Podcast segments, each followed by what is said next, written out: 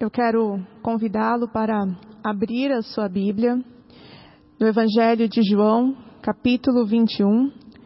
Nós leremos os primeiros 17 versículos deste capítulo. Você gosta de saber das novidades? Você gosta, por exemplo, de abrir as suas redes sociais e ter a notícia de que chegou uma novidade, por exemplo, uma tecnologia nova? Você gosta de novidades? Eu acredito que sim, todos nós gostamos. E nós vivemos numa cultura que nos leva a querer novidades a todo momento, cada vez mais. Descobrimos que queremos algo que há pouco nem sabíamos que existia. Mas hoje eu quero iniciar falando da importância de se prestar atenção e repetir ensinamentos que não são novidades, que estão presentes neste mundo há anos, os ensinamentos de Deus. Prestar atenção, ouvir e repetir até que eles façam parte das nossas vidas. Isso é importante para a nossa vida, para a nossa vida como um todo, mas principalmente para a nossa, para a nossa formação espiritual, para que essa formação seja firme, consistente, formação que não nos deixará esquecer quem é o Senhor das nossas vidas, quem nos deu a vida, quem nos conhece mais do que nós mesmos e sabe o que é o melhor para nós e sabe o que nós realmente precisamos. A Igreja Presbiteriana Independente do Brasil trabalha, por exemplo, com um calendário litúrgico e todo ano são repetidos os mesmos textos bíblicos ou textos com os mesmos conteúdos em determinadas datas. Aqui, por exemplo, na primeira igreja, nós inserimos essas leituras ao longo da nossa liturgia, essas leituras do calendário litúrgico.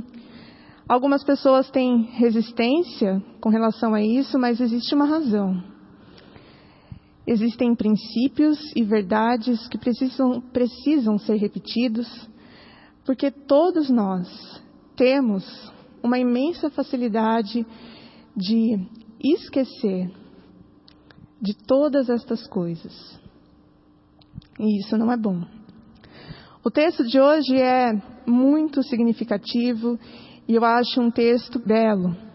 É aquela conversa de Jesus com Pedro à beira do mar de Tiberíades, na Galileia. E esse texto, assim como muitos outros textos da Bíblia, precisamos ler e ouvir repetidamente, diversas vezes no ano, não somente quando estamos chegando no período da Páscoa, ou no período da Páscoa, geralmente esse texto é lido nesse período. Mas, se nós queremos dar o devido valor à vida, a esta vida que temos e que a recebemos de Deus como uma dádiva, devemos ouvir Jesus nos perguntando: Você realmente me ama? Erros e recomeços. É sobre esse aspecto da vida que eu quero falar nesta manhã. E eu vou citar aqui uma, uma fala de Martinho Lutero. Diz assim: A atitude de Deus para conosco é como a de um pai correto para com seu filho. É possível que ele não dê à criança tudo que ela lhe pedir, mas faz tudo para o melhor dela, para que aprenda a conhecer o coração e a vontade do Pai e lhe seja obediente. Sempre, em todos os momentos, teremos a oportunidade de recomeçar, mas não recomeçar de qualquer jeito, recomeçar com mais inteligência e sermos obedientes ao nosso Deus. Sabemos que, infelizmente, os erros fazem parte da história, da vida de cada um de nós, mas um alerta deve acender quando entendemos isso. O que nós fazemos quando percebemos que erramos? O que você faz quando percebe que cometeu um erro? É preciso saber lidar com o erro e este momento, agora, esta reflexão, nos levará a tentar entender como nós temos agido até agora e se não tem sido de acordo com os princípios bíblicos, de acordo com a vontade, a palavra de Deus, teremos a oportunidade, como foi dito há pouco, de mudar. De mudar. Porque há dois caminhos distintos, dois caminhos que podemos seguir quando percebemos que erramos. Você pode caminhar através da rota da racionalização, da tentativa de justificar e ficar somente nisso, justificar o seu erro. E isto te levará a ficar preso cada vez mais nos seus erros e a entrar num círculo vicioso. Ou você pode reconhecer o seu erro, verbalizar isso para Deus, restituir as perdas e entrar num círculo virtuoso. Vamos voltar para o texto que lemos no Evangelho de João, capítulo 21. Os versos 1 e 2 dizem assim: Depois disto, tornou Jesus a manifestar-se aos discípulos junto ao mar de Tiberíades. E foi assim que ele se manifestou. Estavam juntos Simão Pedro, Tomé, chamado Dídimo, Natanael, que era de Caná da Galileia, os filhos de Zebedeu, Tiago e João, aqui não diz, mas eram eles, e mais dois dos seus discípulos. Esse texto nos fala de uma terceira aparição de Jesus aos discípulos. Nós vamos recapitular rapidamente as aparições anteriores ao grupo dos discípulos. A primeira aparição para o grupo de discípulos, sem Tomé, aconteceu no domingo da ressurreição, entre o período da tarde e noite. A segunda aparição para o grupo de discípulos acontece uma semana após a ressurreição, mas já com a presença de Tomé. E a terceira aparição para o grupo, esta que nós vemos em João capítulo 21, não se dá em Jerusalém. Não acontece lá mais. Os discípulos eles já haviam voltado para a região da Galileia. Eles estavam ali presentes, como nós acabamos de ver. Simão Pedro, Tomé, Natanael, os filhos de Zebedeu, Tiago e João e mais dois discípulos. E neste momento, quando nós lemos isso, precisamos perceber algo. Jesus vai encontrar-se com Pedro e os demais discípulos que estavam com ele no mesmo lugar onde tudo teve início para aqueles discípulos. Jesus aparece à margem do mar de Tiberíades. Mas o que aconteceu no mesmo lugar três anos antes, numa manhã. Aqueles homens que há três anos eram pescadores e não discípulos, estavam lavando as suas redes após ficarem uma noite toda tentando pescar peixes e não ter sucesso nenhum, não conseguir um peixe sequer. De repente, um mestre aparece pede para usar o barco, o barco de Pedro, o barco deles, para ensinar uma multidão que estava o cercando. Depois que ele faz isso, ele se volta para os pescadores e pede para que eles lancem as redes novamente. E isso é algo estranho. Um mestre, uma pessoa que não era pescadora, dá essa orientação, mas eles obedecem. E as redes são lançadas e vêm cheias de peixes, cheias que quase chegam a arrebentar. Mas essa não foi a maior surpresa para eles. Foi uma grande surpresa, porque haviam passado uma noite inteira tentando pegar um peixe, pelo menos, não conseguiram nenhum, e de repente alguém aparece, um homem, um mestre, pede para que eles lancem a rede novamente, então essa rede vem cheia de peixes. Uma grande surpresa, mas não a maior. A surpresa maior é que aqueles homens simples são convidados para fazer parte do grupo que transformaria a história da humanidade. O texto de Lucas, capítulo 15, do versículo 9 ao 11, diz, diz que eles arrastaram os barcos para a praia naquele momento, deixaram tudo e seguiram Jesus. Diz assim: Pois à vista da pesca que fizeram, a admiração se apoderou dele e de todos os seus companheiros, bem como Tiago e João, filhos de Zebedeu, que eram seus sócios. Disse Jesus a Simão: Não temas, doravante serás pescador de homens. E arrastando eles os barcos sobre a praia, deixando tudo, o seguiram. Os mesmos discípulos que estavam presentes no início também estavam agora, neste encontro após a ressurreição de Jesus, à beira do mesmo mar. Vamos guardar um pouco estes dois momentos, estes dois encontros com Jesus, as semelhanças desses dois encontros, e vamos refletir um pouco sobre os reflexos de um erro. Responda para você mesmo. Qual é a sua reação quando você percebe que cometeu um, um erro? Qual é a sua reação quando você percebe que pecou? Responda para você mesmo e seja sincero. Seja sincero. Quando você erra, quando você peca, você consegue colocar em prática este momento da nossa liturgia, momento de confissão que tivemos há pouco?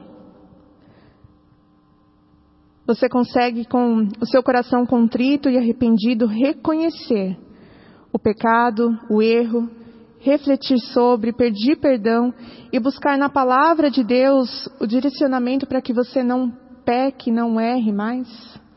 Você consegue fazer isso? Não somente aos domingos participando do culto, da celebração ao nosso Deus, mas no seu dia a dia, em todos os seus dias? Como eu disse, existem dois caminhos que podemos seguir. O primeiro é este que mencionei, onde paramos de forma contrita, identificamos o erro, nomeamos, porque se apenas lembrarmos do erro brevemente, lembrarmos brevemente do pecado que cometemos, este pecado ele continuará tendo poder sobre as nossas vidas. Você pede perdão a Deus e se dispõe a obedecê-lo. E faz parte também deste momento entender se você feriu alguém. Se isso aconteceu, peça perdão.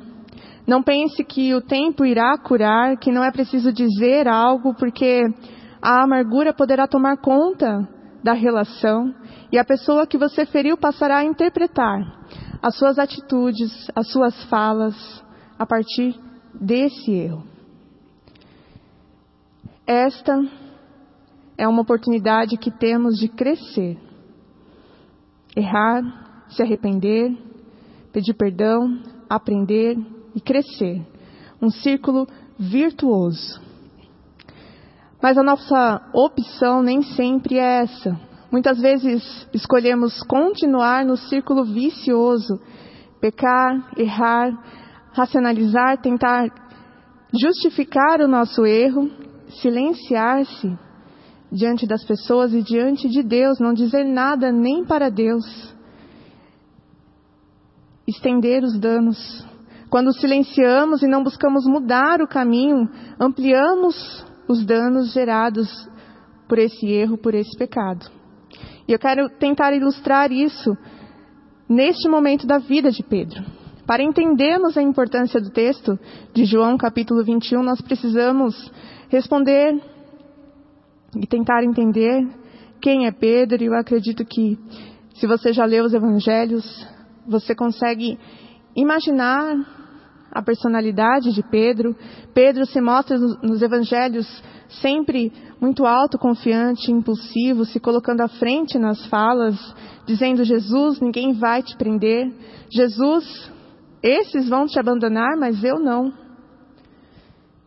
E Jesus alerta Pedro justamente sobre a negação. Faz o alerta de que ele iria acabar o negando. Como sabemos, na noite que Jesus foi preso, Pedro foi cercado, foi humilhado, questionado se era o discípulo que estava sempre com Jesus. E por três vezes, Pedro nega Jesus. Ele erra, ele peca. Voltando às aparições de Jesus aos discípulos após a ressurreição, Pedro estava naquele momento ali junto ao mar com os demais discípulos, os discípulos que o acompanharam. Estava também há três anos atrás, há três anos, quando Jesus os chama. Na primeira vez faltava Tomé, na primeira aparição, e na segunda aparição, após a ressurreição, Tomé já estava, mas Pedro estava presente nos dois momentos após a ressurreição de Jesus. Pedro estava presente nos dois momentos, e se você buscar ler novamente, não houve uma troca de palavras sequer entre Jesus e Pedro. Nestes dois momentos em que Jesus aparece aos discípulos após a sua ressurreição, Pedro estava presente e não houve nenhuma troca de palavras sequer entre Jesus e Pedro. Pedro, lembrando, era aquele homem autoconfiante que estava sempre dizendo algo, se colocando, colocando a sua fala à frente dos outros, porém aqui isso não acontece. Sabemos quem é Jesus e acredito que na sua sabedoria divina ele estava permitindo, não dizendo nada a Pedro nesses dois encontros, ele estava permitindo que Pedro entendesse a que ponto chegou com o seu erro estava dando a oportunidade de Pedro amadurecer, refletir e amadurecer. Da forma como Pedro era impulsivo, ele poderia, em um desses dois encontros, interromper Jesus, interromper Tomé no segundo momento e dizer: Jesus, me perdoa, eu errei, eu te neguei. Mas ele fica em silêncio. Vamos relembrar o verso terceiro. Vamos ver o que acontece. Diz assim: Disse-lhe Simão Pedro: Vou pescar. Disseram-lhe os outros: Também nós vamos contigo. Saíram e entraram no barco e naquela noite nada apanharam. Os discípulos voltam para o mar de Tiberíades e Pedro toma uma decisão. Ele diz: Eu vou pescar. Essa atitude de Pedro tem a ver com uma autonomia, uma autonomia que sabota os seres humanos ao longo da história. Eva e Adão, por exemplo, tomam uma decisão porque eles acham fascinante a ideia de serem autônomos. Pedro cometeu um erro e, como consequência desse erro, ele achou que não fazia mais parte do grupo de discípulos e com esse pensamento, ele decide retornar à vida de antes. Quando Pedro diz, vou pescar, ele toma uma decisão, e com essa decisão, ele está estendendo as consequências do seu erro. Nós costumamos ouvir pessoas dizendo, dando o seguinte conselho: faça o que você quiser, Faça o que o seu coração mandar. Mas o ponto é que existem pessoas ao nosso entorno, existem, existe uma família da qual fazemos parte, existe uma igreja, amizades, e você é responsável por aqueles que estão ao nosso redor, por aqueles que fazem parte da sua vida, por aqueles que têm um laço com você. Já dizia a raposa no livro O Pequeno Príncipe, você é responsável por aquilo que cativas. Quando Pedro diz, vou pescar, os amigos ao redor dizem, nós vamos com você. A oportunidade, a opção, na verdade, por autonomia, afeta os outros. No verso 4, nos deparamos com um encontro inesperado, depois que Pedro toma essa decisão. Diz que ao clarear da madrugada estava Jesus na praia, todavia os discípulos não o reconheceram. Jesus pergunta: Filhos, tendes aí alguma coisa para comer? E eles respondem que não. Jesus os chama de filhos. E aqui, o termo filhos revela que Jesus os trata quase que como crianças. E isso demonstra o cuidado de Jesus para com eles. Porém, mais uma vez, depois de três anos, eles tentaram encher as redes de peixes e não conseguiram. Jesus manda então lançar a rede do outro lado, eles lançam e neste momento não conseguem puxar a rede porque havia muitos peixes. Muitos peixes. Neste momento, houve orientação de Jesus: lancem a rede. Do outro lado, houve uma resposta obediente dos discípulos. Eles lançaram a rede do lado direito. Consequência: muitos peixes na rede. O melhor aconteceu para eles naquele momento. Consequência esta prometida em toda a palavra de Deus, em Josué capítulo 1, consequência prometida no Salmo primeiro, prometida várias vezes em Deuteronômio. Confie nas orientações de Deus e viva as consequências boas para a sua vida. Isso é cuidado com o dom valioso que Deus nos deu, a nossa vida. A nossa vida. No verso sétimo, João olha para Pedro e diz: É o Senhor. Pedro é o Senhor. E o que Pedro faz? Ele veste a sua capa e se lança ao mar. Estranho isso. Ele se veste e se joga no mar. Para mim, isso mostra o quanto ele estava desnorteado. Pedro veste a roupa e pula no mar. Fazer opções que nos levam para longe dos princípios e valores de Deus nos deixam sem direção. Nos deixam sem direção. Do verso 15 a 17, nós vemos que depois de comerem, o pão, o peixe, uma pergunta é feita a Pedro. Simão, filho de João, você me ama mais do que estes outros? Jesus, aqui ele não quer entrar no mérito do erro, mas ele quer fazer uma pergunta mais abrangente e profunda para Pedro. A resposta é: sim, Senhor, tu sabes que te amo. Diante dessa resposta, Jesus dá um desafio: apacenta os meus cordeiros.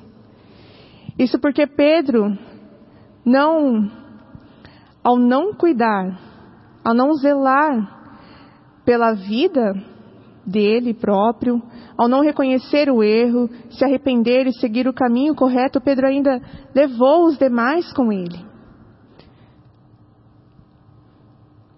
Há algo muito importante que nós não devemos esquecer em nenhum momento.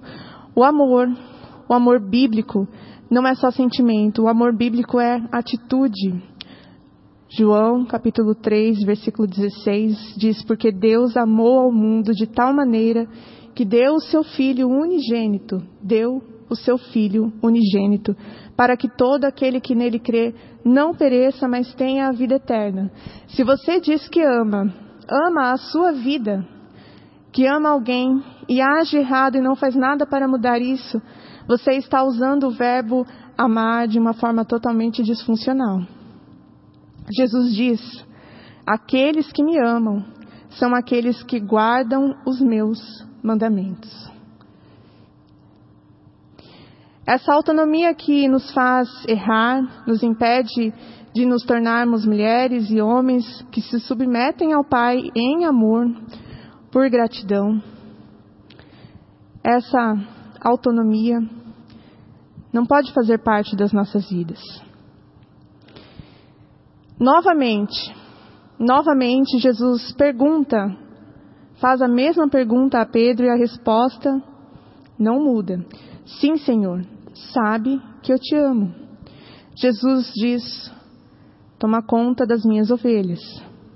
E pela terceira vez a pergunta é feita, e aí Pedro se mostra entristecido, magoado e responde: Tu sabes de todas as coisas e sabes que eu te amo.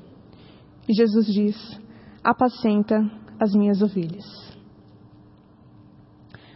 Caminhando para a conclusão, Pedro passou por um momento muito difícil em sua vida, um erro, um pecado que gerou mais erros, porque ele não quis reconhecer e seguir um novo caminho, por mais que isso lhe causasse vergonha, constrangimento, dor.